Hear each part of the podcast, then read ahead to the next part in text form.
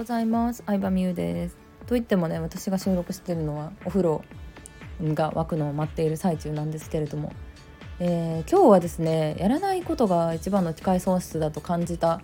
エピソードまあ、とあるお客さんの話をしようかなと思います。私はですねビジネスをやりたいとか好きなことで起業したい女性向けのアカデミーっていうのを運営してるんですけど、まあ、その中の一人のお客さんで、まあ、大体半年前ぐらいの付き合いになる方かな。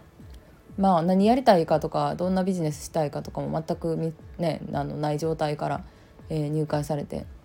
今10万円の、えー、サービス売れたりとかもしてるんですけど、まあ、その方ね、えー、この間初めてメルマガ発行されたんですよ。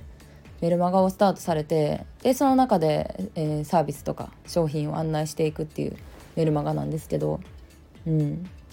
まあ新まあ、コーチングとかねカウンセラー関係なんですけどもうメルマガ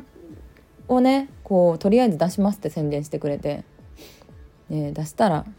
早速商品売れました。はい。しかも今までその方はねあの、まあ、コミュニティメンバーだったりとか会ったことある人とか本当に関わりあるお客さんからしか売れたことなかったんですけど、まあ、それもあの一つの実績じゃないですか。別に最初ってね会ったことある人が買ってくれるって一番の信頼の証やと思うしいいんですけど初めてねあの会ったこともない知らない人に売れたということですごい喜んでくださってて私も嬉しかったんですけどうんそれを見て思ったのがもうなんかうまくしようと思うとどんどん機械損失していくなっていうのはすごい感じましたね。うん、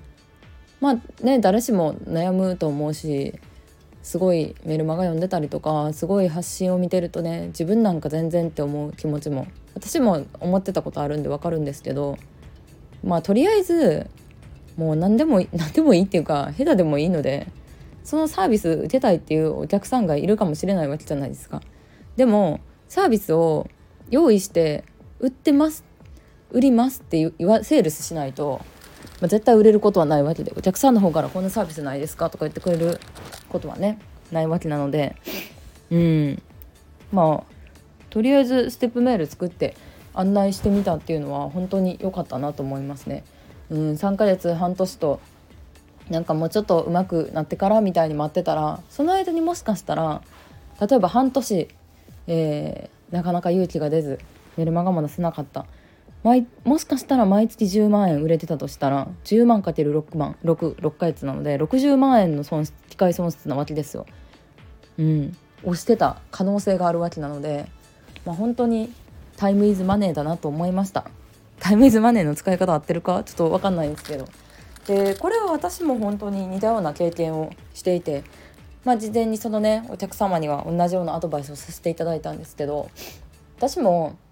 4年5年ぐらい前に初めてステップメールとかメルマガを始めて、えー、その中で商品を案内していくっていうのをやってたんですけどまあ今から思えばよくこんな文章を世に出してたなって思うぐらいお恥ずかしい文章なわけですよ。まあそう思えるってことはねこの4年間で成長したってことでもあるんですけどもう恥ずかしすぎて封印したい黒歴史レベルなわけですけどそれでもポツポツ商品売れてましたしイベントに人来てくれてましたもんね今から思えば。うん、私に特別知名度があったとかっていうわけでもなく出したから売れたって感じですね。なのであのもっとこう勉強してからとかもっと成長してからとかうんそれってぜなんか逃げだと私は思っちゃうんですよね。うん、なんか本当は勇気ないっていうのを隠してるだけ本当ビジネスの世界って正直勇気だけやなって思えてきました。うんだって学なんかな賢さとかも関係ないもんな。すっごい賢い人で知識もあるけど何にも行動してなかったらそれは何も売れへんし。でもこの人ちょっとなんか何も考え分かってないなとか思っても結構ね商品出したら売れてたりするんですよね。でお客さんと関わっていく中で学んで成長していく人も割といたりしてそのとりあえず行動をしてる人の方が成長早かったりとか稼げるようになってたりとかもするっていうのをまあ私はこうねアカデミーとかやってる立場なのでそういう現場をもう幾度となく見てるので確信持って言えるんですけど、うん、そういえば自分もそうだったなとは思いましたね。当時もちょっとなんかもっとメルマガ改善できそうやなとか、えー、これで流すの嫌やなとか思ってましたけどでも勇気持ってやってよかったなって思いますし、まあ、やっていくうちに改善っていうのはねもちろんしてきましたけどうんまあそれ本当になんかゴールとか完成形ってない世界なので例えばどういうブログがいいとかもさなんか答えてないじゃないですか。学校の勉強だとねもうこの問題に対する答えは一つっていうのが明確に決まってるんですけどでも答えがない世界なのでなんだろうなうん常に 100%, まあ、100を目指すんですけどうんでもなんかもうとにかくアウトプットするっていうのが一番の成長する方法だなっていうのは思いますね。うん、で言ったらまあアカデミーとかねあの私がやってる企画っていうのはそういうアウトプットができない人ができるようになる場所だと思ってて、うん、できない人でもこうみんながね頑張って勇気出してアウトプットしてるとか行動してるところを見たら私も頑張ろうって思うし、まあ、悔しいなって思うのが原動力になったりもすると思うし、うん、なんかこの人でもできてるんやったら私もできそうって思うのも一つの方法やと思うし、まあ、そういう場所環境を提供してるって感じでどんどんね成長していってくれてるのかなとは思います。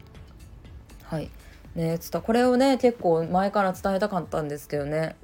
もうとりあえずやったもん勝ちなんですよ本当に。私も4年前ねほんもう全然メルマガの書き方とかも何も分かってなかったですけど、まあ、当時は必死